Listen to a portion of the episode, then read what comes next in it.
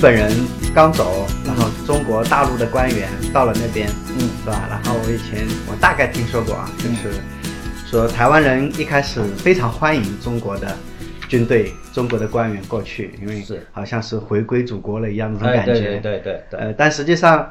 他们发现不像原来的他们那些日本长官啊，都是日本的长官都是穿戴非常整齐。然后，呃，都都非常干干净净的啊，非常讲礼貌。而我们过去的那帮人呢，反而都是土里土气的，泥腿子一样，是吧？感觉就很差，是吧？日本人在那边呢，他是一个统治者，他是一个管理者，当官的啊，他可能比较有官威。国民党部队过去的时候，台湾人民他是很高兴的，但是他这中间的期待值呢落差太大了。为什么呢？国民党部队到台湾去，它不是一个凯旋而归的部队，被解放军打败了，被解放军打败的一个过去的，对对对对对，这个逃难过去的部队，避难过去的部队吧，啊，我们不要说是逃难吧，而且比较乱。对，而且那个时候国民党在大陆的时候，相对的整个大陆不包不光是国民党的部队，包括我们的这个所谓的解放军也是一样的。当时叫做呃八路军嘛哈，我讲物资啊装备啊都是很不齐全。那个时候中国从这个清末以来一直内战连连，所以国家财政很穷，包括部队里面除了少数嫡系的部队，它的装备啊服装仪容比较精良一点，其他的部队呢可以说是散兵游勇，这样子到那边去，所以它在整个的外观的形象上，甚至于一个部队里面有好几种服装。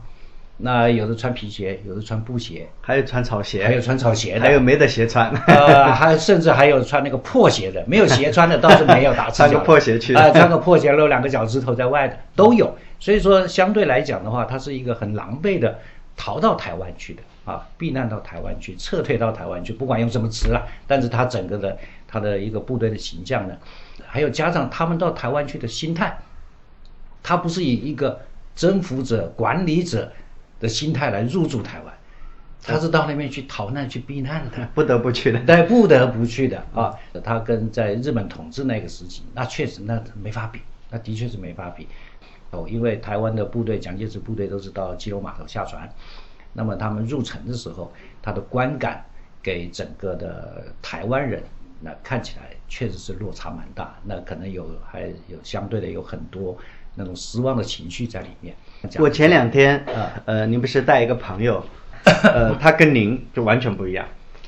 我感觉他就是，呃，看着就非常台湾话啊，就啊，是你说那边他他们叫做台湾本地人，台湾本地，我们管他叫土著。啊，对，那这个说来话长啊，我可能花点时间来整个现在说台湾的种族啊，嗯，台湾在日本撤退，台湾在回归祖国的时候，日本二战。打败了，撤退以后，留下了不少，还有二三十万，我所知道的哈，那还有一说是三四十万，还有不少日本人留在台湾。啊，这也是日本的居民，对日本的居民，日本籍的啊，本身就是日本人，他可能跟台湾的山地人有结婚了，跟台湾当地的混居民混居了啊，混居了有结婚了哈，啊，那某一些可能还有一些特殊的原因留下来的啊，那这也是现在蔡英文这个时代有很多拥护日本的。他们抱着日本大腿的这种情节，还有一个呢，张惠妹这一帮人，他们是属于原住民，这个才是真正的台湾人。嗯，那么现在是高山族是高山族的，还是好几个族啊？台湾有九族啊，有九个高山族，它里面又分了九族啊，卑南族、布农族、周族，这个是真正的原住民，台湾土生土长的原住民，他们一出生就是在这个地方的。那么还有一个。叫做本省人，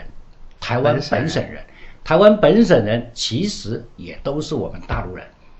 包括现在什么蔡英文以前的什么李登辉、陈水扁啊，不是李登辉不算，李登辉纯粹是日本人，纯粹日本人啊，陈水扁呐、谢长廷呐，现在现在台面上的这些民进党的政治人物，嗯，他们在清明祭祖的时候，你去看他们的祖坟，他们的碑上面写的都是什么福建啦。厦门啦、梅州啦、漳州啦，早几代移民到台湾去的大陆人，哎，对，他他们就是什么那个时候讲说什么过台过唐山嘛，啊，那个时候是很早，他们是过唐山过过唐过唐山，对，就是说移民到台湾去的，那是好几代了。其实他们的原籍也都是我们的中国人，也都是我们大陆人。嗯，就呃浙江、福建沿海、福建沿海这一带的，他们是去的早，早了去了很多代了。那我们呢，又统称叫外省人，嗯，又统称叫外省人。昨天那个李总是本省人，那我呢就是属于外省人啊。我这个外省人是怎么来划分的呢？嗯，就是四九年，一九四九年，蒋介石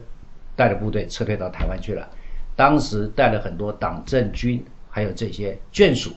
就是家属就是四九年，四九年过去的那批那批人，我们叫做撤退到台湾，退守台湾，内地叫做逃到台湾，不管怎么样，反正都是一样的啊，就是到台湾去的。那我们这帮人叫外省人，那所以在台湾基本上总就这这四种，一种是。日本的留留下来的日本人，日本人，然后是高山族，高山族的，对，然后是早先移民过去的本省人，本省人，再加上你们这些外省人，对，啊，这个人口比例大概是怎么样？的？人口的比例，高山族它是属于少数民族，嗯，还是人还是少一些，人还是少一些。那相对的，同样的，呃，当时撤退的时候，日本撤退回去的时候，留下来的二三十万人或者三四十万人，也相对的也是少。那本省人当然他是居多一点。啊，本省人最多一点，哎，他们因为他们很早就移民过去了，他们是呃相对是早一点。那蒋介石四九年过去的时候，带了大概是两百万两百万大军，然后早先有派了一些部队过去，所以这个比例上来讲，我们外省人还是跟本省人来比的话，我们还是少数。还是相对的少数啊，所以台湾就是这四个类型的类型的 啊，这个文化呃，在台湾他们对呃这个文化有没有什么差异啊？然后有没有什么隔膜啊，诸如此类的文化的差异，不管是本省人、外省人，都是汉人。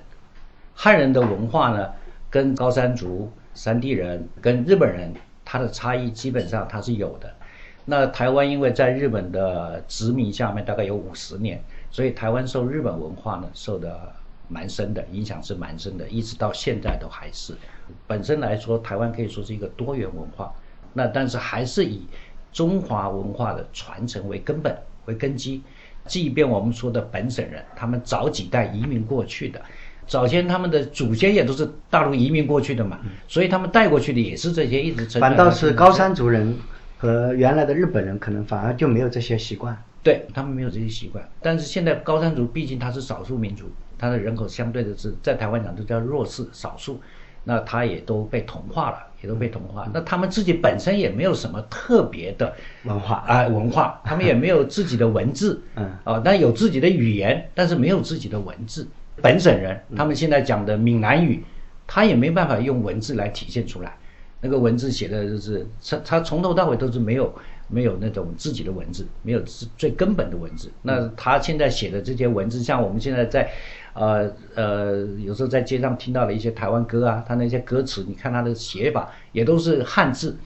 那只是同音，他的发音是用那个汉字。就据我所知，中国大概是在就是民国的大概段祺瑞执政的时代嘛，要选中国的官方语言。嗯，当时呢，北京话和闽南话。嗯。据说就那么一票之差，要不然我们现在中国人都讲闽南话。哦，都讲闽南话。对。啊，